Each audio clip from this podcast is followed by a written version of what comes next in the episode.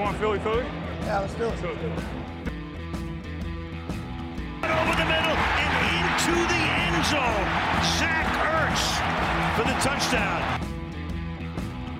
The Philadelphia Eagles are Super Bowl champions. Eagles fans everywhere, this is Hello, bonjour à tous, bienvenue pour ce huitième épisode de Fly Podcast Fly. Vous nous avez manqué, on revient euh, durant cette intersaison euh, pleine d'actualités. Non, je rigole, il ne se passe absolument rien. Donc on va essayer de, de, de vous faire vivre tout de même un peu euh, la- l'actualité de nos Eagles et, et de vous faire part dans ce huitième épisode de nos paris, nos coups de cœur pour la saison à venir. Pour m'accompagner comme toujours Grégory. Salut Grégory. Salut Victor, salut à tous, salut Loïc. Et Loïc, salut à toi. Bonjour à vous deux et bonjour à toutes et à tous. Donc je disais, nos coups de cœur, nos paris, éventuellement aussi on va parler de nos craintes pour la saison à venir.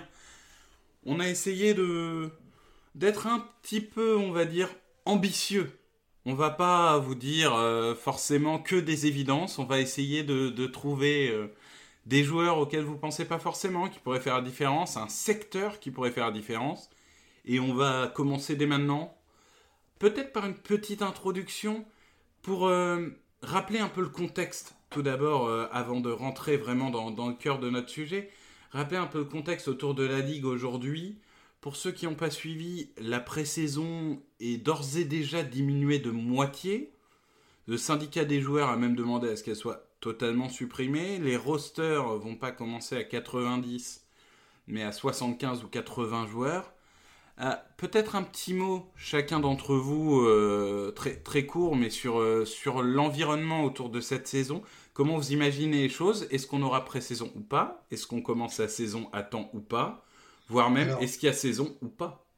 C'est c'est compliqué parce que euh, on va pas se poser en donneur de leçons, hein, puis il est c'est difficile de de, de, de pas parler politique parce qu'on n'a pas envie de le faire, mais euh, on voit bien comment ça s'est passé chez nous, comment ça s'est passé euh, en Espagne, en Italie, comment c'est monté, on s'est confiné, on a réussi à faire tomber le R0, ça c'est pour le côté euh, médecin, mais les Américains, comme c'est une fédération, des fédérations, plusieurs États, vous avez bien vu la guerre entre les démocrates et les républicains, on est quand même obligé d'évoquer ces, ces deux termes, hein, c'est c'est pas du tout pour faire de la politique, et ils se sont soit confinés et, pris comme nous, euh, comme dans l'État de New York par exemple, soit pas du tout euh, confinés ou très peu, et au bout de 15 jours, ils ont tout réouvert. Voilà. Et le problème, c'est qu'aujourd'hui, et ça n'aura pas changé au moment où euh, tu mettras en ligne ce podcast ce soir ou demain, évidemment, les chiffres sont absolument catastrophiques dans beaucoup d'États. La flambée des cas est très importante. Alors, on va nous dire oui, mais ça touche beaucoup plus de jeunes parce qu'évidemment, ils ont réouvert les commerces. Ça n'empêche que ça reste quand même le coronavirus et qu'il y a beaucoup de gens qui sont morts et qui vont euh, dans la saturation des hôpitaux. Donc, c'est très inquiétant parce qu'ils sont pas du tout atteints comme nous, euh, cette montée, le plateau puis la descente. Ils sont encore en plein dedans et on sait que ça peut prendre deux mois, euh, voire plus si jamais ils font entre guillemets n'importe quoi. Moi, j'étais le plus optimiste des trois et vous étiez le premier à me rappeler attends, on n'est pas sûr pour la saison. J'ai un gros doute par rapport à la façon dont c'est en train de se passer maintenant. L'espoir que j'ai, et je finis là-dessus parce qu'on va pas faire trois heures, c'est de me dire qu'une saison peut malgré tout se décaler et que les Américains sont capables de s'adapter. Voilà. Euh, mais, euh, mais évidemment, ce qui se passe en ce moment là-bas est, dramatique.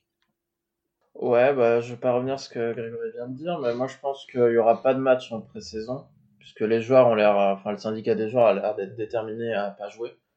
Donc euh, d'un point de vue sanitaire, euh, c'est sûr qu'il y aura des risques. hein. On parle quand même de, c'est pas comme euh, là le basket. Normalement, on va reprendre bientôt. c'est des rosters de 15 joueurs avec un certain nombre de coachs. Là, on parle de rosters de 75-80 joueurs avec un nombre de coachs. une douzaine, une quinzaine. Donc, il suffit qu'il y ait un cas dans l'équipe et est-ce que toute l'équipe va être placée en quarantaine? Du coup, on peut se demander si ça commence. Qu'est-ce qui va se passer s'il y a une équipe en quarantaine? Est-ce qu'elle va perdre des matchs sur tapis vert? Et puis je précise, Loïc, qu'on euh, peut pas jouer comme en basket euh, ou euh, prendre des hôtels, mettre les joueurs, parce que comme tu l'as dit, ça veut dire qu'il faudrait des, des dizaines et des dizaines d'hôtels vu le nombre de gens. Et Ah en plus, non, mais, il faut plusieurs terrains. Un parquet de basket, tu peux le mettre dans des halls d'hôtels comme ils envisagent de le faire pour la NBA, alors qu'un un match de NFL, bah, il faut des terrains complets, hein, et puis il faut de l'espace. Et je veux dire, ça- ça- la, la situation est complètement différente. hein. Ouais, là, là, on enregistre, on est euh, dimanche. Euh, hier soir, on a eu le détail de la proposition du syndicat des joueurs pour la reprise de l'entraînement, où il, il voudrait qu'il y ait que euh, 21 joueurs présents en même temps au début, pendant euh, 10 ou 14 jours. Donc euh, ça a demandé une sacrée organisation. euh. Après, on peut se demander pour les joueurs, euh, est-ce que commencer la saison sans avoir fait de match d'entraînement, c'est une bonne chose ou pas? Quand on voit par exemple en Bundesliga le nombre de blessures qu'il y a eu à la reprise, euh, euh, en particulier quand on connaît un peu ce qui s'est passé aux Eagles ces dernières années niveau blessure. euh, Après, on peut prendre le côté positif, c'est-à-dire que tu parles du foot européen et je me permets d'en parler puisque c'est c'est mon autre travail euh, pour, pour la chaîne L'équipe.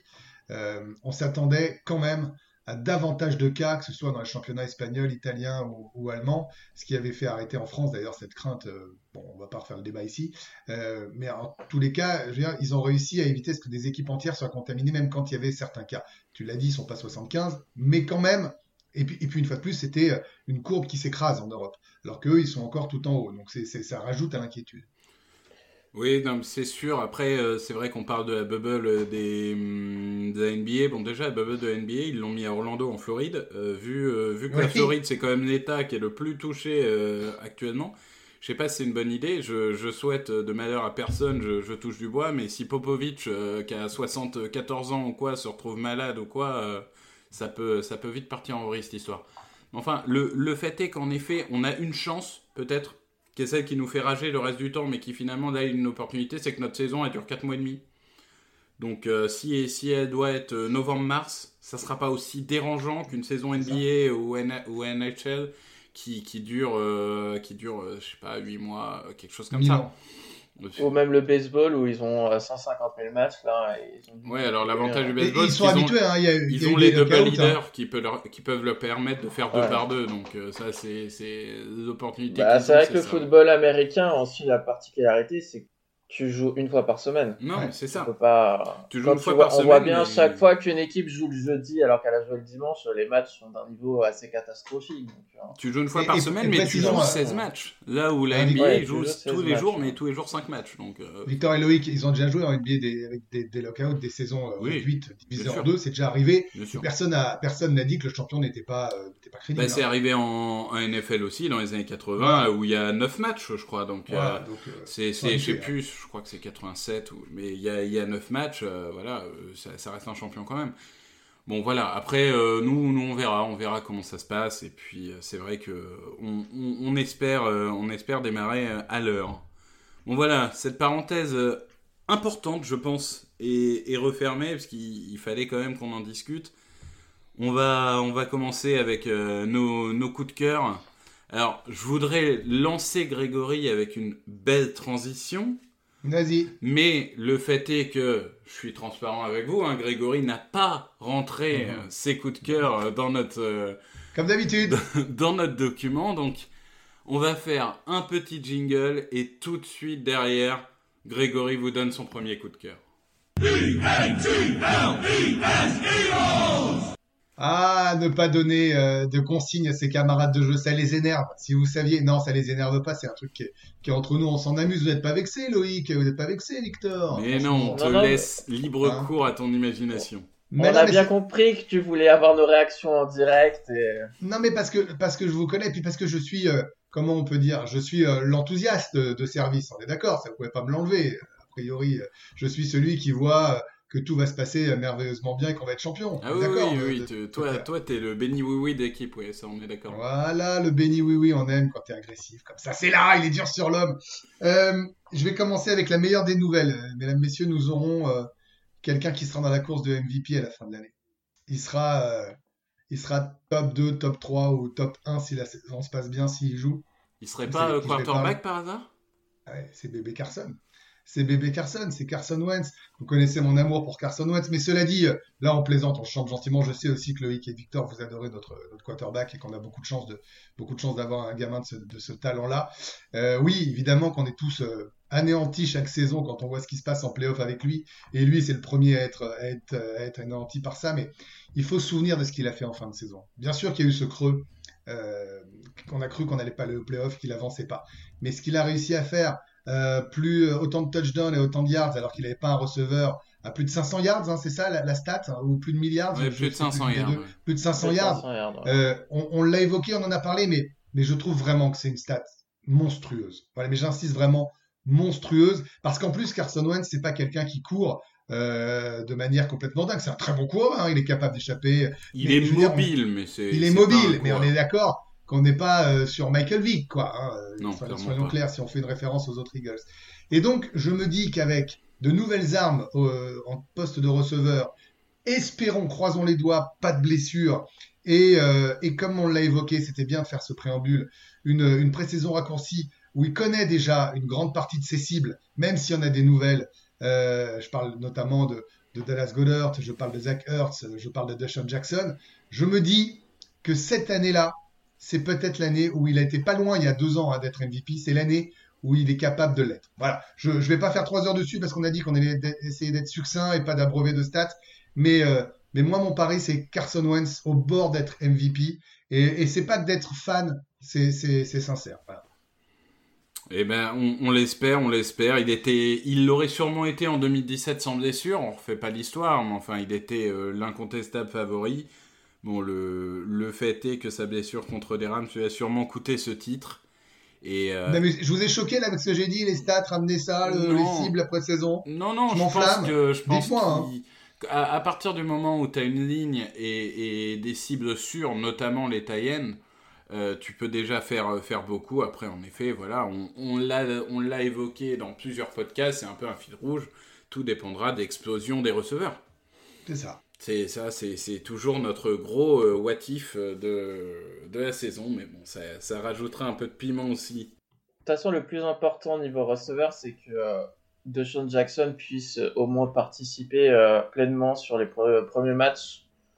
Parce que, comme justement le- les autres receveurs sont tous plus ou moins nouveaux ou à développer, c'est lui qui va être vraiment la clé de l'attaque au début pour créer de l'espace pour les tight ends, pour les running backs. euh. Alors, justement, bah, je voulais te lancer, Loïc, sur ton premier euh, coup de cœur, mais du coup, c'est une excellente transition. Alors, je vais prendre la, balle au rebond.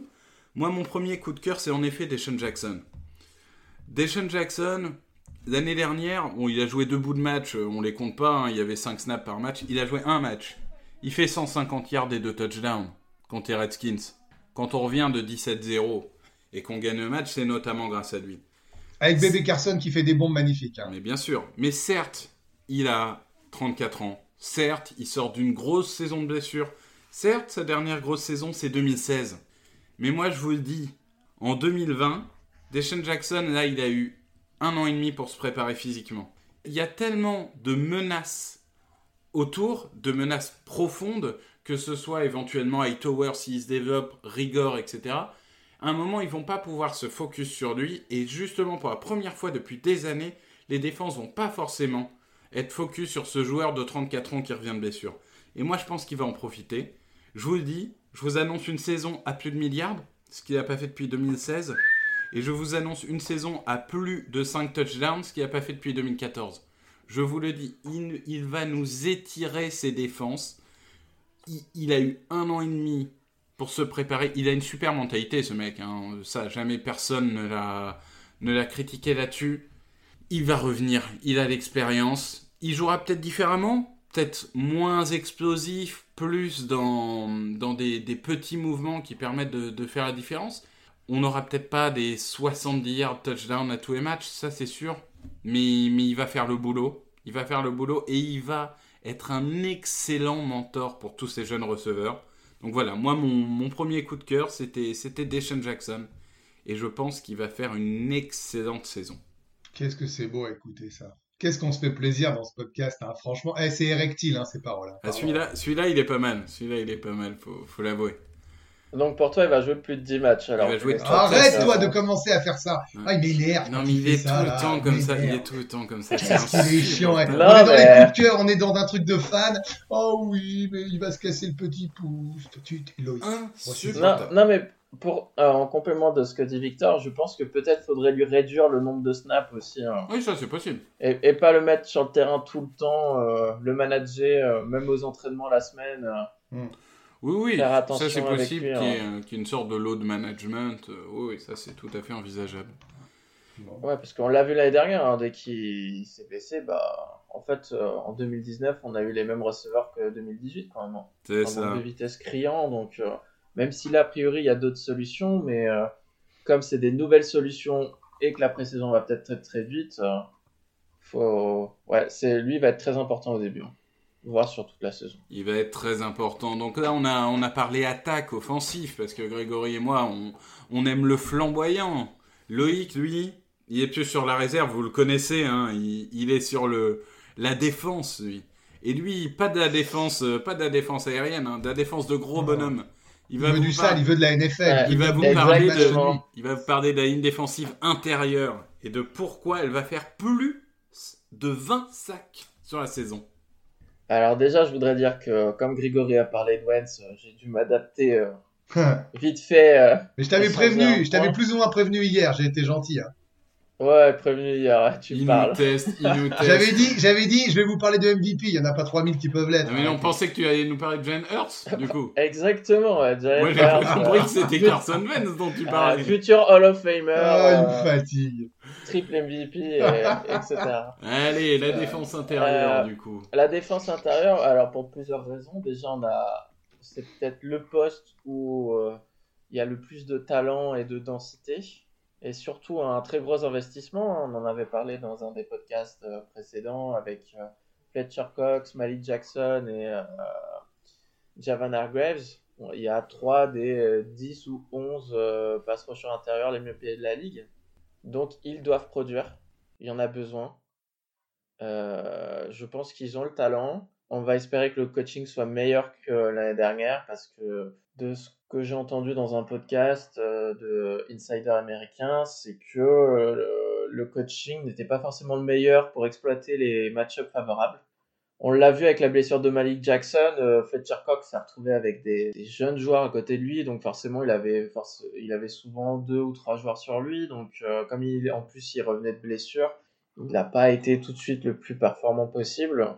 Donc euh, là, avec les, deux très bons joueurs qu'il y aura à côté de lui, plus Hassan Ridgeway qui a été signé, je pense qu'il y a vraiment moyen de faire des dégâts au centre de la ligne et permettre à cette défense d'être performante. Ouais, bah, je pense bien, en hein, effet que comme, c'est- c'est c'est notre point fort. Hein. C'est notre point fort. Et moi, je vais reparler de May Jackson un peu différemment tout à l'heure, petit teaser, mais Oh. En, en effet, euh, en effet, c'est c'est vrai que voilà, c'est c'est c'est le gros point fort. Finalement, nous, on est aussi une équipe qui, qui a toujours fonctionné comme ça. On, on aime bien les lignes, principalement euh, la ligne défensive, et euh, on peut imaginer. euh, c'est vrai qu'il y a trois joueurs pour deux postes. Mais sur des schémas de blitz différents ou des schémas de run différents, et j'en parlerai, on peut imaginer que les trois soient sur le terrain en même temps. Donc euh, c'est clairement, euh, c'est clairement le gros point fort et on a le- la meilleure triplette de defensive tackle de, de toute la NFL. Grégory, Ouais. ton deuxième pari, est-ce que tu vas nous parler de défense ou est-ce que tu restes euh, du côté Non, je vais- offensif? Je vais, euh, c'est bien, Loïc m'a fait quasiment une passe décisive. Je vais parler de coaching. Parce que euh, c'est- un peu ambivalent, les, sentiments qu'on a.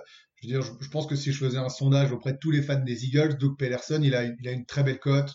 Les gens l'aiment beaucoup, mais on connaît quelques failles. Bah, voilà, chez, lui, ça c'est sûr. Euh, pareil pour le, coaching staff. Ça, a bougé quand même aussi cette intersaison.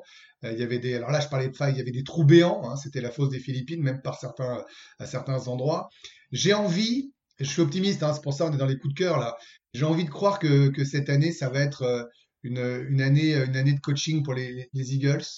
Euh, j'ai l'impression que Doug Pederson, il a grandi en même temps que son équipe et euh, que euh, beaucoup de joueurs qu'il a, notamment Carson Wentz, euh, tu vois, voire même Dallas Goddard, Zach Ertz, mais tout ça, je vais les laisser euh, après à Loïc. Je pense que c'est l'année clé, c'est l'année décisive. Pourquoi? On l'avait dit dans différents podcasts, c'est cette année où, allez, au pire, l'année prochaine, pour être à nouveau champion NFL.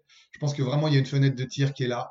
Il n'y a pas d'équipe ultra dominante pour le moment. hein. Peut-être qu'il va y avoir une dynastie qui va se révéler, euh, peut-être du côté des Ravens, j'en sais rien. Mais en tout cas, j'ai pas l'impression qu'il y ait ou euh, des Chiefs, évidemment, en, dehors de ces deux équipes-là, j'ai pas le sentiment qu'il y ait des équipes qui soient nées pour être dominatrices pendant des, pendant des années comme l'ont été les Patriots.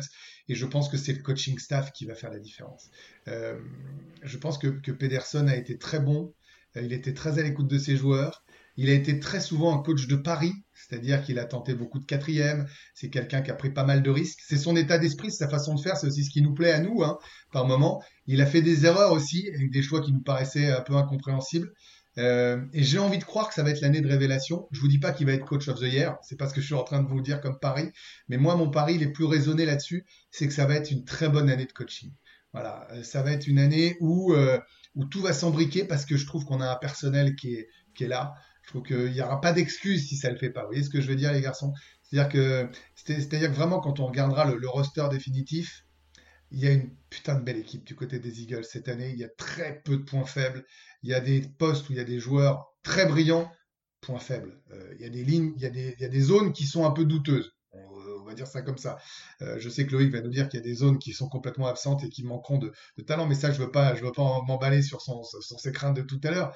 Euh, ce que je veux dire, c'est que si tu compares à toutes les autres équipes NFL, il y a quand même un sacré personnel. Il y a quand même beaucoup de talent. Il y a quand même beaucoup de pro bowlers dans, dans potentiel ou établis dans cette équipe. Et que la clé de tout ça, c'est Doug Peterson et son coaching staff. Et que j'ai envie de croire que, comme on dit beaucoup en musique, et comme je fais de la radio et je l'ai dit des nombreuses fois, même si ça veut tout dire et rien dire, c'est peut-être l'année de la maturité. Vous voyez ce que je veux dire? Ça veut rien dire, mais en même temps, ça veut dire beaucoup de choses. Et euh, j'ai envie de croire au, coaching de Doug Peterson cette année, d'autant plus qu'il y aura très peu de pré-saison. Il y aura des camps rétrécis et que, euh, bien connaître son équipe, bien connaître ses points forts, euh, et ben je trouve ça, euh, je trouve ça hyper intéressant. Donc moi, mon deuxième coup de cœur, c'est Luke Pederson et le fait qu'il soit capable de sublimer avec ses, son coaching staff euh, son équipe. Ah, vous l'attendiez pas celle-là, hein? Oh bah si, pourquoi pas? Ah si, moi j'ai hésité à l'ajouter, euh, mais euh, je pense que justement, euh, dernièrement dans les médias, ils ont fait un, un ranking des coachs en NFL et euh, enfin moi ça m'a halluciné de voir que pour certains, euh, Sean McVay était un meilleur head coach que Doug Pederson. euh. Tu veux dire le petit Ouais. gars surfait de Los Angeles qui a volé sa place parce qu'il y a eu une erreur d'arbitrage avec les New Orleans Saints? Oh ouais. Ouais, et, dont l'attaque a marqué 3 points au Super Bowl. hein. Ouais. Ben, moi, moi euh, j'ai j'ai confiance en Pederson, mais, mais par contre, euh, ce qui m'inquiète un petit peu et ce que j'attends euh, vraiment, c'est de comprendre comment est organisée l'attaque. Parce que là, on a quasiment quatre coordinateurs offensifs. Il y en a euh, un pour la passe, un pour la coordination de la passe, un pour la course, un pour la coordination de la course. Il y a un moment, euh, je comprends plus qui fait quoi. Donc euh, ça va C'est sûrement lui se qui fait tout, va. non, mais ça va quoi. sûrement se décompter pendant la saison, mais là, il y a un moment où juste euh, il va falloir qu'il soit bien organisé, parce que parfois, parfois c'est bien aussi d'avoir des, des bons schémas de jeu. Bah, je Excellent. pense qu'ils ont, Oui, ils ont, excuse-moi, ils ont voulu revenir à un, à un staff un peu comme 2017, qui était vraiment très fourni avec des gens. euh, ouais, mais il y avait Reich euh, en coordinateur offensif. Ouais. Même- Et justement, pour revenir sur Peterson, moi je pense la chose dont il a souffert, c'est un très bon, très très très bon coach pendant les matchs. Et vraiment, le point qu'il doit améliorer ou améliorer avec ses coachs, c'est euh, quand il, il prépare le, les 10-15 premières actions de chaque match ou, ou complètement l'année dernière, on était une des plus mauvaises équipes offensives. euh. Ah, les, les plays scriptés étaient terribles. On n'a on pas marqué un point en premier carton. Enfin, ça, c'est- c'était un vrai problème. Et, et en Mhm, effet, euh, je, je crois d'ailleurs que c'est aussi pour ça qu'il a pris beaucoup de coordinateurs pour euh, scripter un peu mieux les, les plays de début de match. Et avoir plus d'idées neuves, différentes, euh, plus de motion, plus. euh, Ah, c'est Ouais, sûr. parce que c'était un peu stéréotypé. Et du coup, en fait, même en playoff, Seattle savait les, les actions qui arrivaient. Donc, euh, Non, mais c'est sûr, c'est sûr, c'est sûr. Et vous parliez de- d'erreur d'arbitrage de Rams Saints. L'erreur d'arbitrage, elle, elle est sur un cornerback qui s'appelle Nickel Robey Coleman, qui maintenant est aux Eagles. Et Mmh. excellente transition, puisque c'est mon deuxième coup de cœur. C'est mon deuxième coup de cœur. C'est bien bossé tout ça. hein. Eh, c'est incroyable, hein. C'est, c'est un joueur, on n'en parle pas forcément parce que les, les cornerbacks sont rarement les plus aimés, sauf certains comme Chris Harris Jr. qui, ont toujours été reconnus, mais Nickel Robey Coleman, bon là c'est vrai qu'on le connaît surtout pour euh, un, play où il fait une erreur, mais depuis 2016, c'est pour moi le meilleur slot cornerback de la ligue, de la ligue. Il est excellent. Par exemple, sur moi, moi c'est vrai que je, je regarde souvent les notes de, des, différents analystes et que ce soit euh, PFF, que ce soit d'autres, il est dans le top 20 des cornerbacks depuis 3 ans à peu près sur tous les sites. On regarde, quand on regarde les matchs, c'est clairement le, le, le joueur moi que j'adore. C'est, il en fait pas trop. Il cherche pas à prendre un risque énorme pour faire l'interception qui va le montrer. Mais du coup, au lieu d'avoir un joueur qui a une interception mais qui derrière a concédé 3, 3, réceptions sur 4 lancés et 60 yards, lui à chaque fois il a concédé 5 yards à une réception sur 5 lancés. À chaque fois. Alors oui, il fait une ou deux interceptions par saison, pas plus, mais parce qu'il est tellement propre dans ses couvertures de, de passes que honnêtement, il n'a pas besoin d'être particulièrement flashy. C'est pas ce qu'on demande à un slot cornerback. Il bouche les trous, il voit très bien le jeu, il sait être agressif, il sait, euh, il sait bien tacler et bien provoquer des fumbles quand il faut. Il est capable de, de jouer. On sait que euh, on, a, on a une équipe qui traditionnellement aime bien des schémas de blitz où parfois un cornerback vient, euh, vient d'un côté ou d'autre embêter le quarterback. Il sait très bien le faire.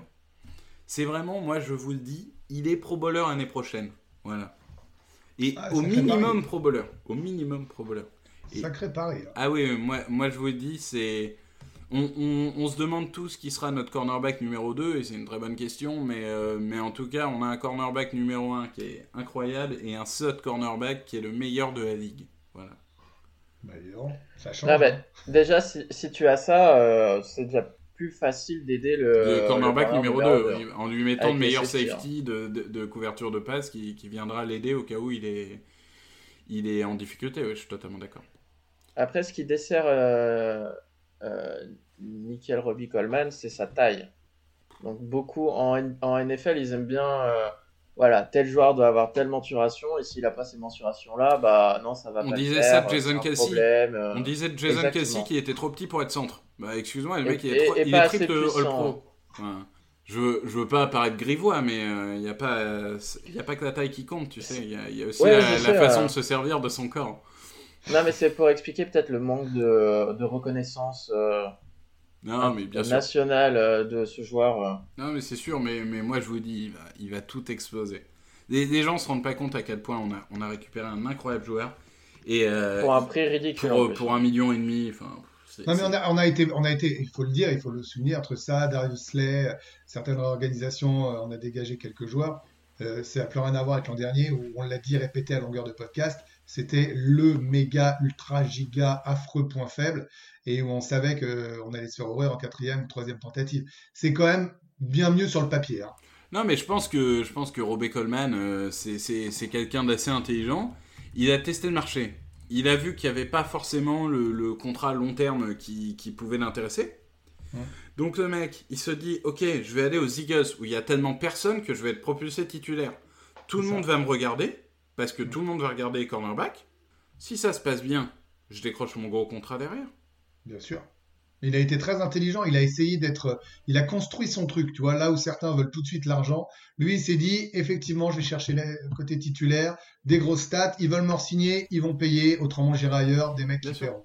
C'est très malin. Mais je pense que c'est surtout dans, dans cette année un peu de transition où en fait il y a beaucoup d'équipes. Pourquoi il y a beaucoup de joueurs qui ont signé un an? C'est aussi parce que faut se rappeler qu'il y avait des discussions du Global euh, Agreement, donc euh, la convention collective qui était, euh, qui était en, en négociation. Mm. Euh, et du coup, c'était une période d'incertitude. Les mecs savaient pas. Et si, si le cap, le cap censé exploser l'année prochaine, bon, on verra s'il n'y a pas de public et tout avec les revenus de la NFL, on verra comment ça marche. Mais Ouais. le fait est que les mecs se sont dit, je signe un an parce que le pactole c'est pour l'année prochaine. Un peu comme le plafond qu'avait eu la NBA en 2016, si je me rappelle bien. Où euh, tous les mecs, enfin je, je suis désolé, il est français, mais où tous les mecs, genre Nicolas Batum, qui était moyen plus, ont signé des 35 millions annuels pour, euh, pour faire des, des 12 points et 4 bons, quoi. Mais, euh, mais bon, c'est. non, il était très bon en équipe de France. hein, Il a un peu plus de mal en, en NBA. Euh, Enfin, en tout cas, en ce moment, en ce moment, il a eu une belle carrière, mais là, là, c'est plus difficile ces dernières années. Loïc, deuxième point, tu restes en défense et tu vas nous parler d'un defensive end, mais pas de Derek Barnett, qui aurait pu être le, le choix facile, mais de Josh Sweat. Ouais, là c'est plus un pari ou un. Ouais, un pari. Je pense que Josh Sweat sera un meilleur pass rusher que Derek Barnett en 2020. Euh, on a vu l'année dernière que Josh Sweat avait fait de très bons progrès, notamment contre la course. Et que en moins de snaps, il avait eu euh, plus, euh, plus de pression que Derek Barnett. Concrètement, Derek Barnett est un joueur qui m'insupporte de plus en plus par son attitude sur le terrain, à faire des fautes stupides, à être indiscipliné, et au final à pas produire autant qu'on espérait d'un joueur qui a été sélectionné dans le top 15 de la draft. Donc, faut pas oublier que Brandon Graham a maintenant, je pense, 32 ou 33 ans, donc il y a besoin que les jeunes se développent. Et je pense que Josh Sweat peut justement profiter de, du talent à l'intérieur de la ligne pour lui, sur les extérieurs, euh, récolter un peu le travail de Fletcher Cox, de Malik Jackson ou de, ou de Hargraves. C'est un coup de cœur. J'espère vraiment qu'il va vraiment continuer à se développer. Après, si c'est Derek Barnett, bah, tant mieux aussi. Hein. mais il faut vraiment qu'il y ait un jeune qui step up cette année. Hein. Moi, je partage tes doutes sur Derek Barnett. je trouve qu'il a il, est euh, moyen partout. Euh, ce, qui, ce, qui, peut être utile, par exemple, en, troisième, euh, enfin en remplaçant de luxe, mais en titulaire, j'ai un peu de mal. C'est un mec qui est souvent trop agressif. Et, et, quand il, au contraire, il faut faire le play, parfois il se retrouve à être d'un coup beaucoup moins agressif que, quand il s'agit de faire des fautes stupides. C'est un joueur qui a jamais montré une progression suffisante. Je, suis assez d'accord avec toi. Je, je pense que c'est un talent, mais je suis pas sûr qu'il ait la mentalité déjà. Et, et je pense qu'il y a un moment où il va falloir trouver un remplaçant. Ça sera en interne ou en externe, mais, mais je crois Après, pas. faut pas oublier qu'il a que 23 ou 24 ans Barnett. Mais il a aussi eu des blessures. Mais euh, ouais, pour lui, euh, va falloir. Si cette année il performe pas, euh, je vois pas comment tu peux lui donner 10 millions par an euh, l'année prochaine. Non, mais s'il avait la mentalité, encore, je te dirais, bon, il a pas eu de chance, il a eu des blessures et tout, il va s'en mettre. Mais la vérité, c'est que c'est pas, il a pas eu non plus les, les blessures à Brandon Graham. Tout le monde n'est pas Brandon Graham et ne se révèle pas au bout de 4-5 ans. les mecs lui ont fait confiance. Enfin, ils lui ont donné tout ce qu'il fallait pour réussir. Il réussit pas, quoi. Il y a un moment quand, toutes les saisons, tu te retrouves avec des crissons qui sont censés être derrière toi, qui, se retrouvent devant toi, euh, et que tu, commences numéro 2 et tu finis tout le temps numéro 3, numéro 4, c'est qu'il y a un moment, euh, il y a un problème. C'est bien d'essayer, mais il y a un moment, je pense qu'il faut se dire que ça marche pas. T'en penses quoi, toi, euh, Greg? Je ne vais pas rajouter davantage, je suis assez d'accord avec vous, c'est dingue, on est totalement unanime là-dessus. Mais j'attends de voir cette année. Voilà. Mais je, je pense que ça va être. En fait, c'est dur de dire ça, mais dire qu'il joue sa carrière sur cette saison, c'est un peu violent comme phrase, mais. Euh, sa carrière aux Eagles, c'est sûr. Voilà, sa carrière aux Eagles, c'est cette saison. Ouais. Ah bah, c'est sûr, il a une option l'année prochaine à 10 millions de dollars. Euh, vu comment est le cap des Eagles l'année prochaine. Euh, ah bah, soit tu performes, soit tu dégages. ouais, c'est un peu ça. Donc que ça soit lui souhaite ou un autre, de toute façon, il y a besoin, que ça soit pour la saison 2020 et pour le futur, il y a besoin qu'il y en ait un qui euh, s'affirme comme un titulaire en NFL. Donc toi, tu mets Sweat, toi, tu es plutôt Josh Sweat. Moi, je mets plutôt Josh Sweat parce qu'il a des grosses qualités athlétiques et qu'il a vraiment montré des bonnes choses l'année dernière. Donc je, compte sur un développement euh, plus poussé cette année. Eh ben on le souhaite, on le souhaite. Oh, c'est excellent, on le souhaite pour Josh Sweat, on aime l'humour. bon, sur ce bon mot, ça fait deux coups de cœur chacun. Il nous en reste un. On va vous parler d'attaque, on va vous parler de défense et, Grégory, comme toujours, euh, va, va vous surprendre.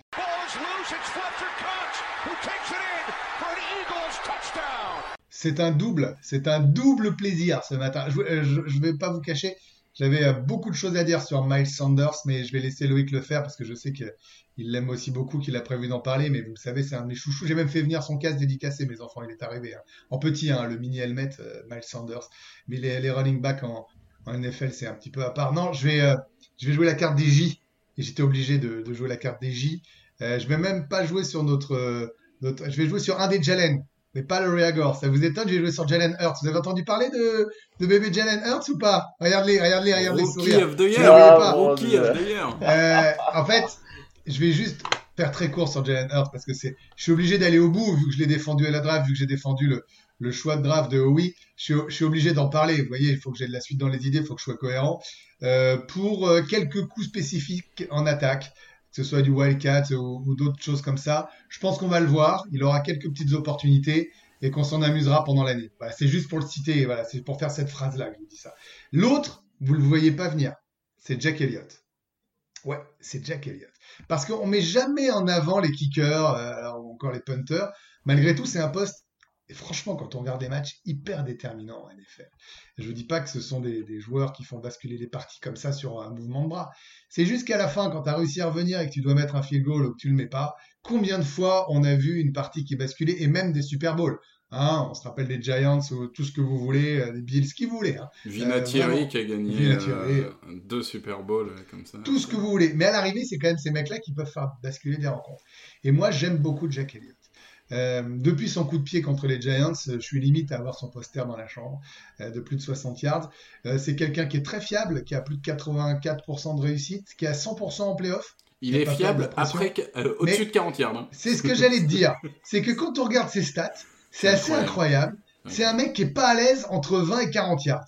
C'est vraiment un truc où il est mal à l'aise et, et là où il est même le moins à l'aise, c'est euh, dans les euh, euh, quand tu veux valider un, un field goal de touchdown. C'est un truc, il est capable d'en rater 5 ou 6 dans la saison.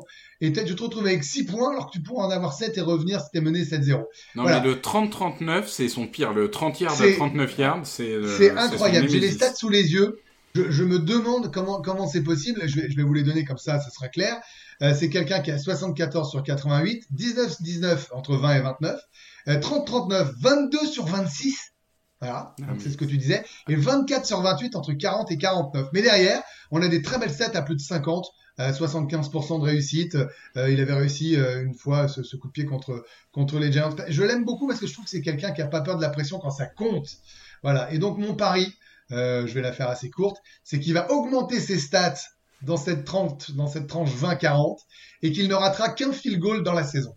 Voilà, il vous fallait un petit pari. Moi, je pense qu'il ne ratera qu'un seul field goal dans la saison. Euh, et tu que triches, tu comptes pas les extra points et qui, en, et, qui, et, qui, et qui ne ratera et qui réussira plus de 3 field goals de 60 yards dans la saison. Oula, oula, oula, oula, oula, oula, calme-toi. Il pas confiance dans des dômes où du vent eh, favorable, on lui donnera, on le, lui donnera le premier pari, c'était bon, mais là, le deuxième, là, faut que t'arrêtes. Hein. Eh, bah, Las Vegas, hein, parce que là, si ça passe, euh, c'est bon. Non, mais on, on l'a réveillé trop tôt. On l'a réveillé trop euh, tôt, Grégory. Il nous l'a dit. Deux, alors vous m'en accordez deux. Les deux. Le, le dimanche, le dimanche, il, il se réveille. Il Les se gars, réveille vous voulez un vers truc un peu 16h, surprenant, je vous donne un truc surprenant. Il va, un, tôt, améliorer ses stats quoi. en extra, il va améliorer ses stats en extra point. Il y aura pas de mal. Il va euh, ne rater qu'un seul field goal dans la saison. Et enfin, il va réussir, allez, deux field goals de plus de 60 yards dans la saison. Allez, on prend. On prend.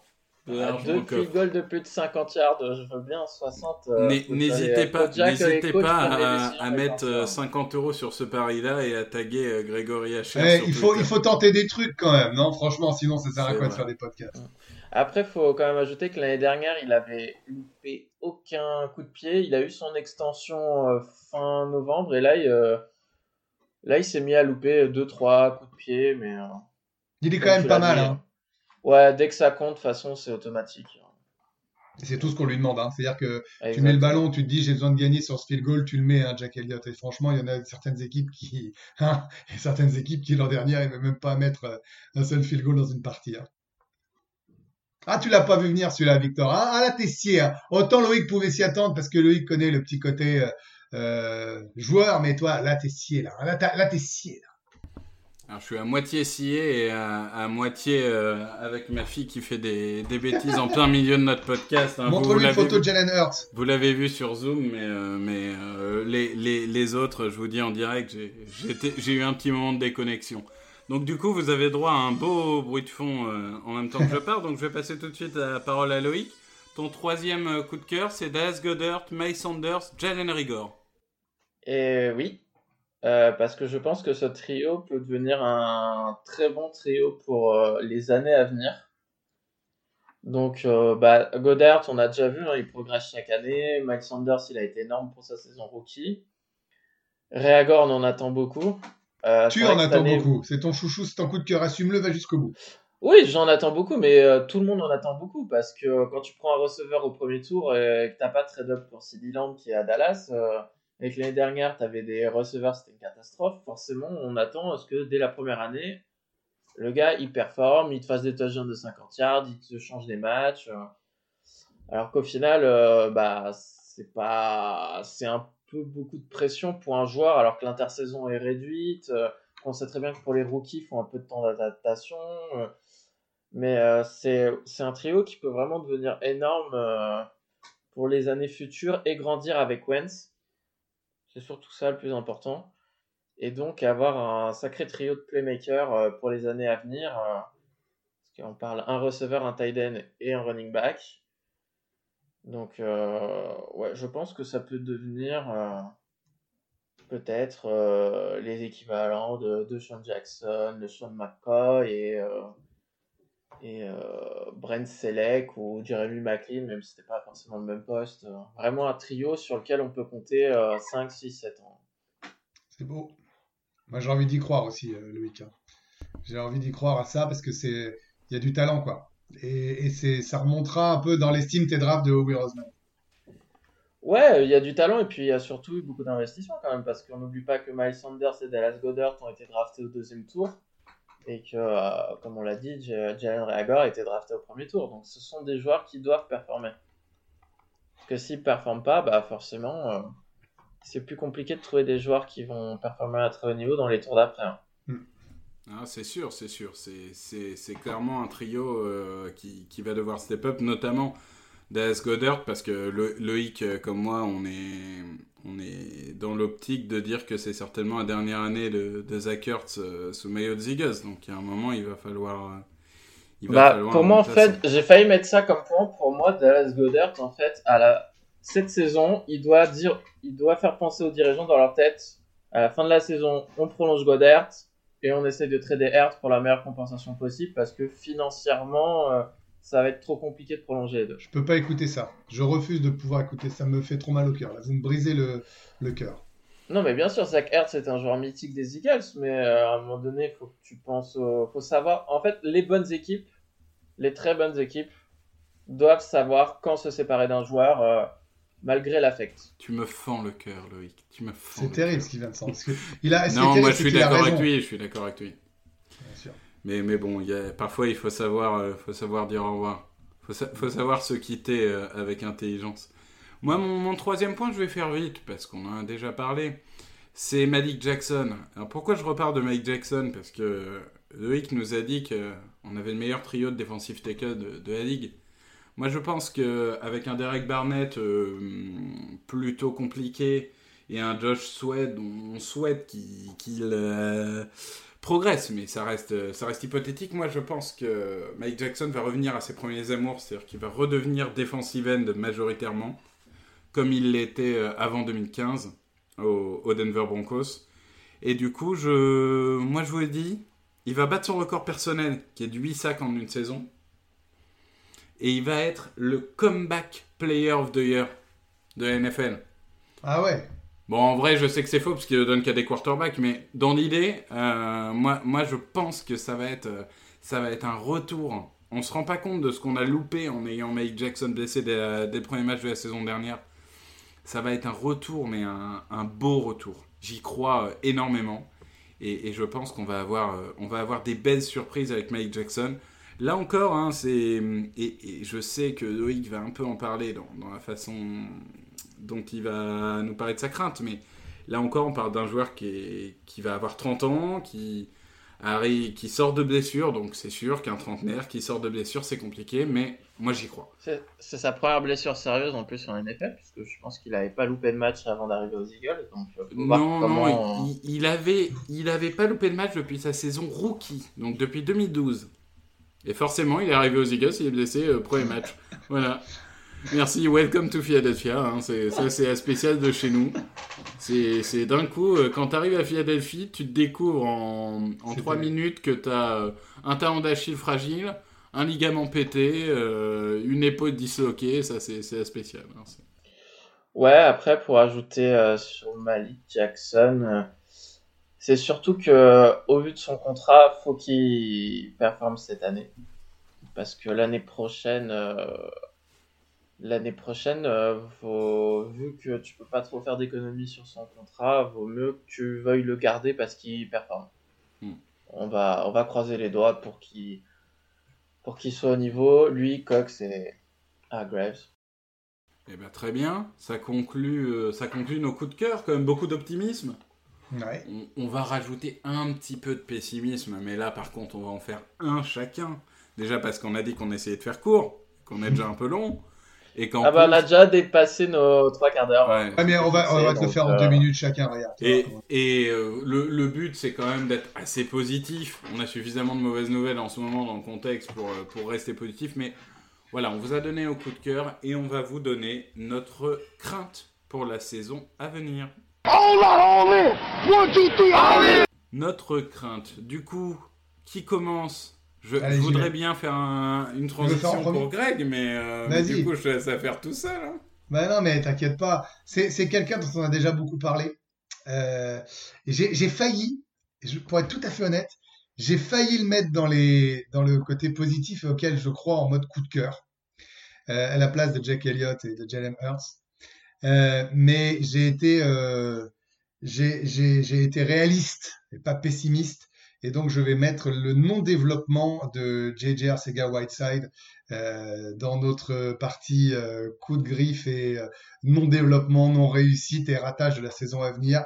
J'ai été comme tout le monde, comme vous deux, comme tous les fans des Eagles, incroyablement déçu par sa saison de rookie. Euh, tout à l'heure, Loïc parlait d'investissement avec euh, ses drafts du premier et du second tour il a raison.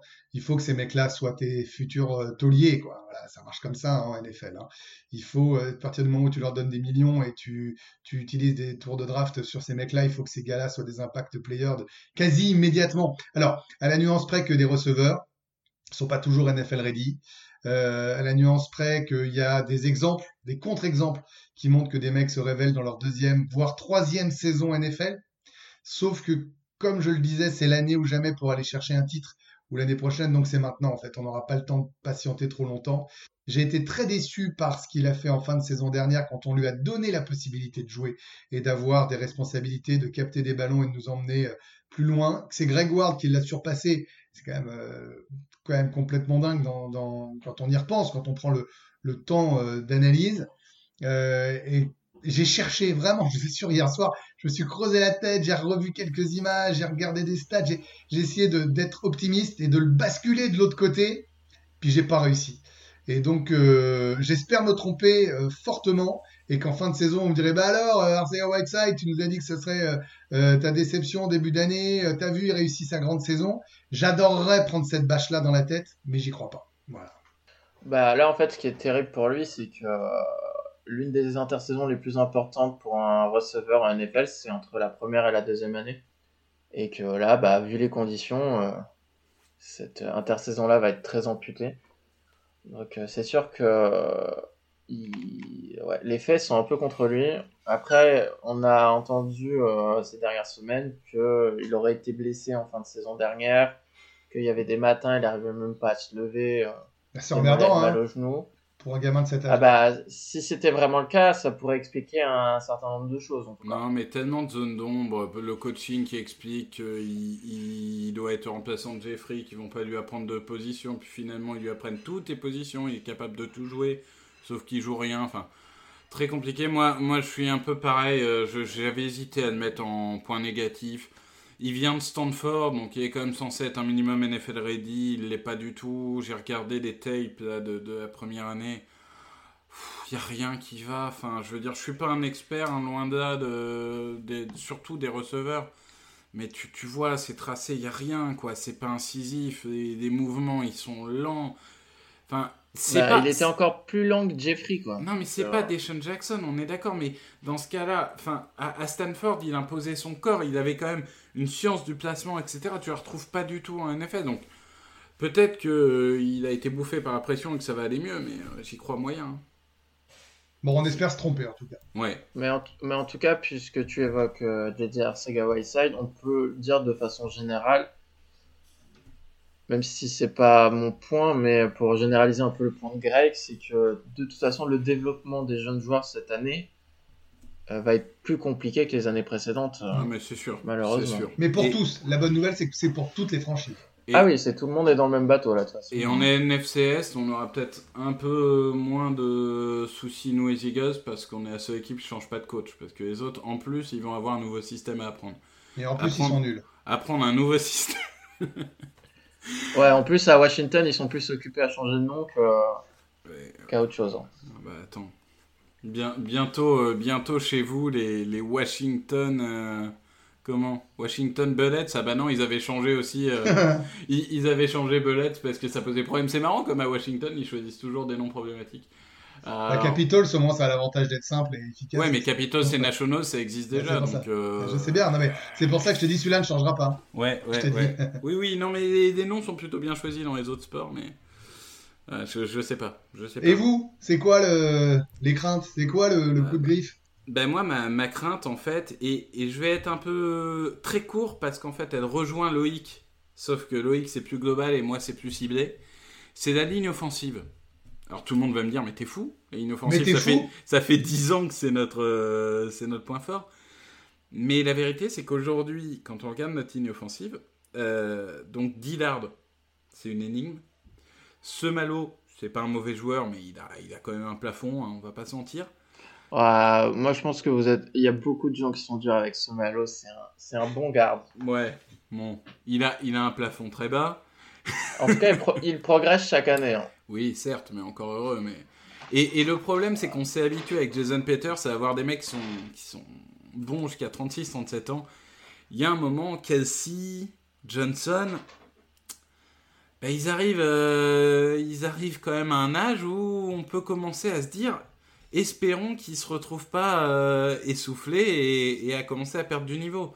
En plus, on a Brandon Brooks, on en a parlé dans, le podcast, euh, dernier podcast, qui, s'est blessé. Donc Brandon Brooks, euh, là, on sait même pas qui va être guard, ça va être Driscoll, ça va être Pryor, on verra, mais, ça va être. euh, donc il y a au moins deux points d'interrogation. Ça fait très longtemps aux Eagles qu'on n'a pas commencé une saison avec deux points d'interrogation sur la ligne offensive. Deux joueurs qui sont à un âge où un déclin est possible, je le souhaite pas, mais un déclin est possible. Et ce Malo, qui on va dire est, un bon starter, voilà, pour faire plaisir à Loïc. Donc voilà, je, pense que la ligne offensive, ça va être un vrai tournant. Et finalement, je vais, faire réagir Greg après que Loïc ait parlé, parce que Loïc, toi, c'est plus global, mais ça rejoint un peu ça. C'est le côté, la peur de la fin de cycle. La fin de cycle, ouais, puisque les joueurs cadres, euh, bah, c'est Hertz, c'est Lane Johnson, c'est Kelsey, c'est Fletcher Cox, c'est Brandon Graham, euh, c'était Michael Jenkins, euh, c'était des joueurs qui vieillissaient. Moi, j'ai, pour revenir en fait à, à Doug Peterson, moi je trouve qu'il a réussi à overachieve ces dernières années.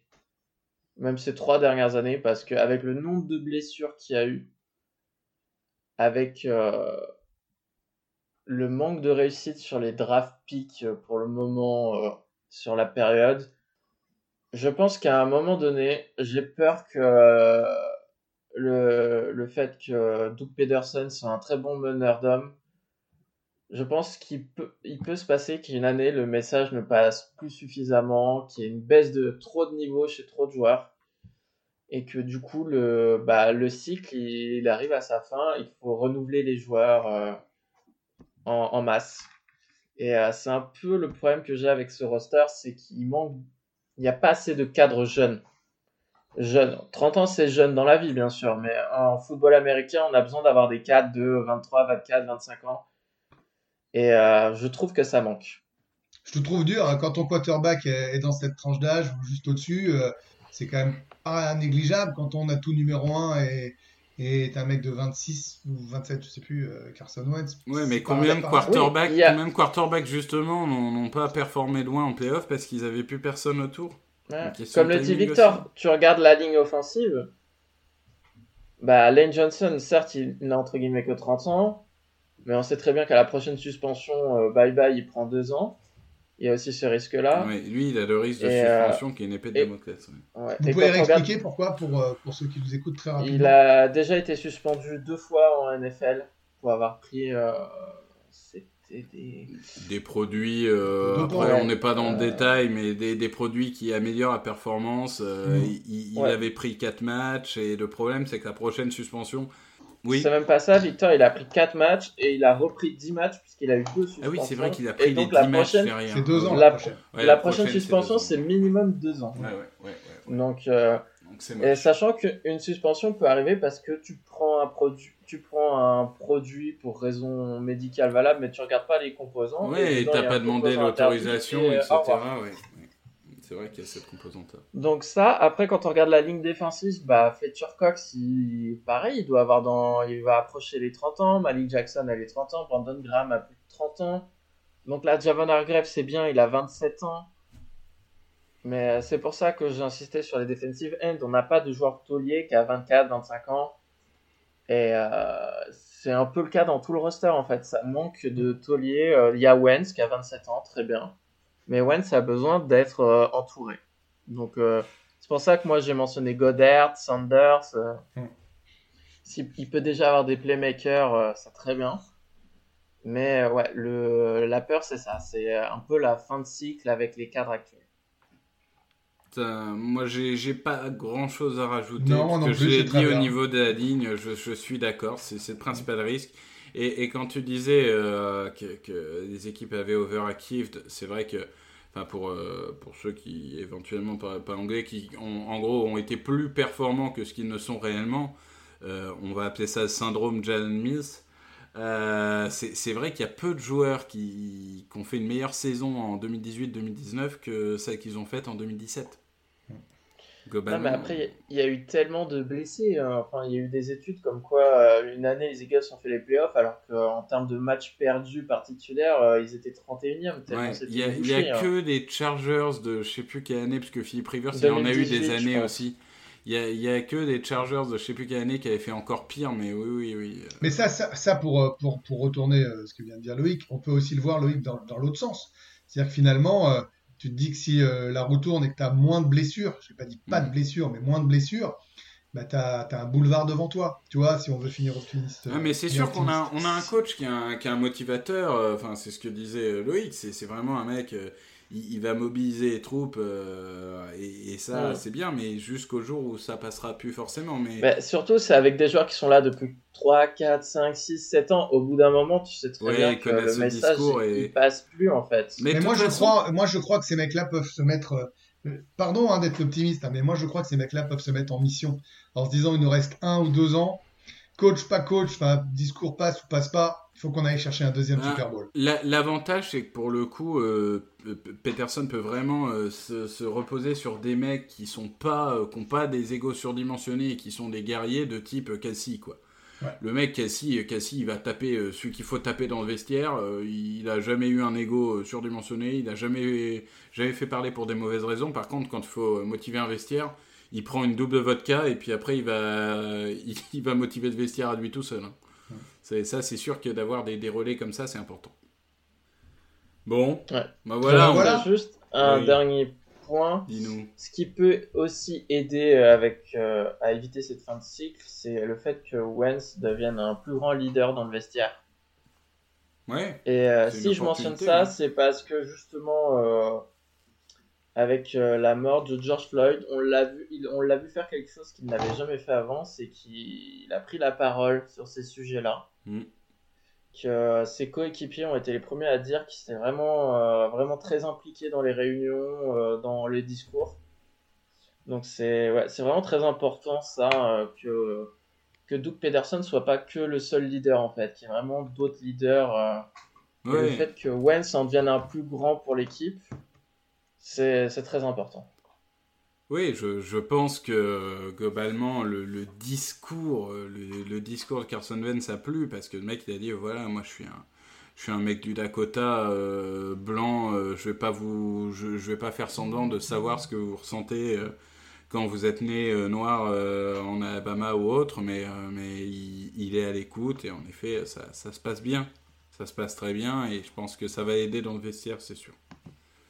Donc voilà, alors, on, on va donner les, les coulisses. Apparemment, euh, Grégory a eu un, un léger problème de connexion vu que nous, nous l'avons perdu là. Nous étions à la, à la fin du podcast, donc nous allons vous dire au revoir, mais uniquement à deux. Exactement. Et puis on va on va essayer de refaire des podcasts euh, toutes les deux trois semaines. Voilà, pour, pour toujours vous accompagner pendant, pendant cette intersaison. Et Ouais. puis, euh, je vous en espérant qu'on puisse entrer euh, réellement dans le vif du sujet pour la saison à C'est venir. ça, on Ouais. espère que la saison à venir euh, sera, sera belle et sera réelle. Merci à tous. Vous pouvez nous suivre sur les, les réseaux sociaux. Eagles FR pour, euh, pour Loïc et j'ai envie de dire globalement parce que c'est là où on poste quand on a des nouveaux épisodes ou, ou des actualités. Victor Roulier et Grégory Hacher euh, sur, euh, sur Twitter. Merci à tous et euh, on se retrouve très bientôt pour un nouvel épisode. Au revoir. Au revoir tout le monde.